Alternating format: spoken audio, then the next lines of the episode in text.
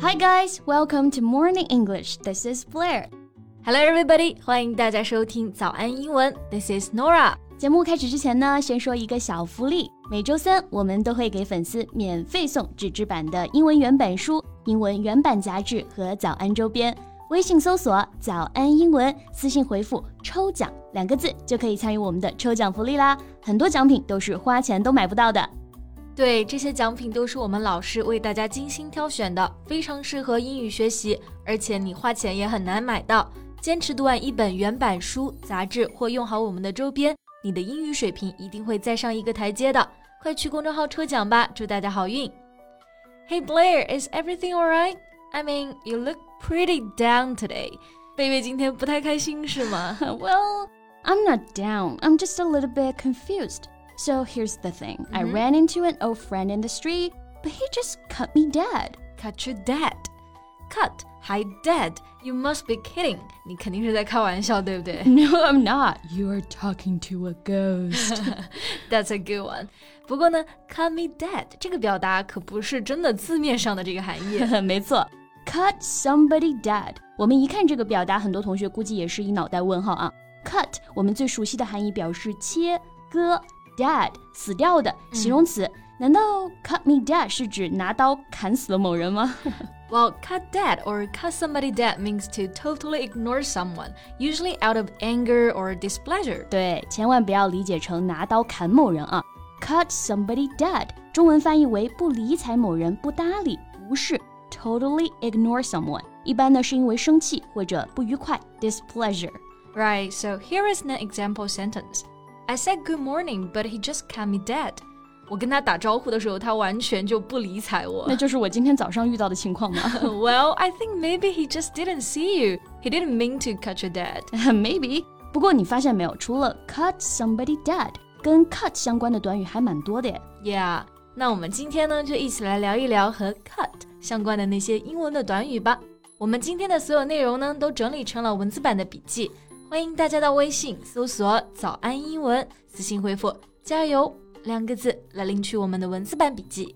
So, which one can you think of when we talk about cut related idioms? So, the first one I can think of is to cut somebody down to size. Cut somebody down to size. 哎，这个表达不是特别熟悉，Nora 来给我们介绍一下吧。Okay, so cutting somebody down to size means to show someone that they are not as clever or as important as they think. 啊，就是有些人比较自负，觉得自己很聪明，或者说很重要。那 cut somebody down to size 就是让这个人啊意识到自己其实没那么聪明，也没那么重要。中文翻译呢，就是挫挫某人的锐气，使某人有自知之明。Exactly.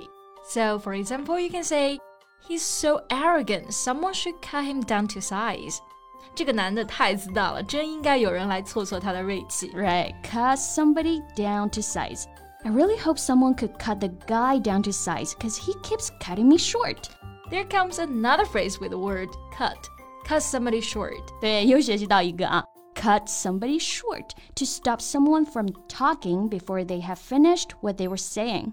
没错，中文的翻译呢，就是说打断某人说话，插嘴，cut somebody short. For example, he started to explain, but she cut him short. 他开始解释，但是另外一个人呢，打断了他的说话。没错，那除了 cut somebody short，我们还可以用 cut somebody off 来表达打断某人的话，插嘴这个意思。O F F off，就像我们刚刚的那个句子啊，He started to explain, but she cut him short.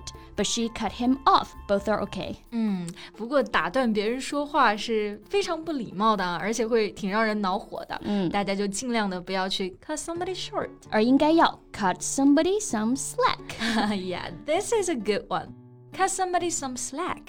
大家可以先猜一下这个表达是什么含义。嗯，slack，s l a c k，大家比较熟悉的含义呢，有懒散、懈怠的意思。 诶，那很多同学肯定想啊，cut somebody some slack，就是不让某人懈怠嘛，让人打起精神的意思了。这样理解好像也没有什么问题。不过这个理解其实是不对的。Cut somebody some slack means to not judge someone as severely as you usually would because they're having problems at the present time. 中文翻译呢，就是说给某人方便，对他网开一面。对，那这句习语啊，它来源于船舶的停靠，其实呢也很好理解。在以前那个时代呢，船都要用绳子来停靠，slack 它有绳索松弛部分的那个意思。那把绳子剪了，船就能开走了。这样的停靠方式呢，也非常的方便，所以后来呀，就引申为给某人方便这个意思了。Right，那举两个例子，大家就能够更好的理解了。So the first one, would you cut me some slack? I'm doing the best I can. 别对我这么严苛好吗？我已经尽我最大的努力了。Yeah, or I know you've been through a lot, so I'm willing to cut you some slack here. 我知道啊，你最近不太好受，所以我愿意放你一马。Yeah, so cut somebody some slack. 哎，贝贝，周末就要到了，你有什么计划？well, I'm just gonna cut loose and have fun on the weekend. 周末呢，就打算好好的放松一下。That sounds great. 那这里呢，我们又学习到一个表达，cut loose. It means to behave in a relaxed or uninhibited manner， 就表示摆脱约束，完全不受控制，形容一个人尽情疯狂享乐的状态。这是一个美式英语常用的说法。That's right. For example, come on, we're on vacation. It's time to cut loose. 来玩吧，我们在度假哎，是时候该放松一下了。Cut loose，没错。那 cut loose 这个词组呢，它是个多义词，除了表示我们刚刚说的放松、摆脱约束之外呢，还可以表示脱离、切断，可以用来表示一个人与另外一个人他疏离了关系，或者是脱离了某个群体。To end a personal or professional relationship with someone, often abruptly。举个例子。Because of the recent negative press, we're cutting loose from the company. 近期呢有很多关于那家公司的负面报道，所以啊，我们正在与其疏远关系。Yeah, it's about time you cut loose from your family and set up on your own. 现在该是你离开家自己独立的时候了。 That's right. I think we've covered most of the phrases, right? Yeah. Well, can you think of another one? Um. Okay. Let me think. Well. Uh, how about cut corners? Do you know this one?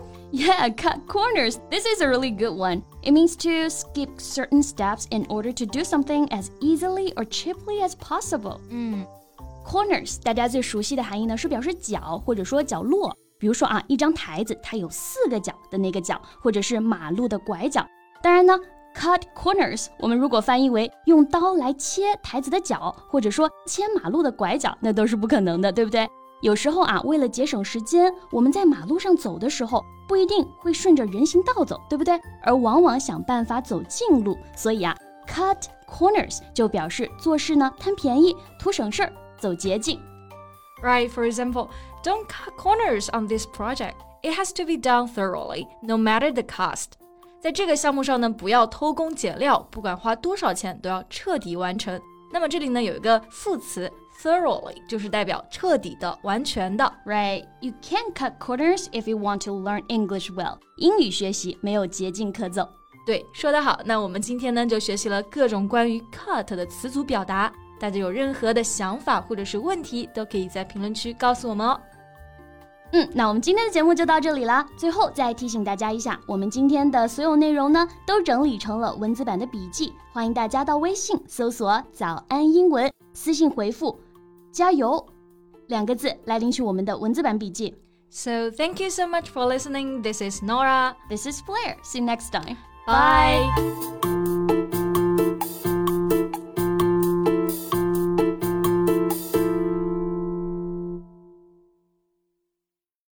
This podcast is from Morning English.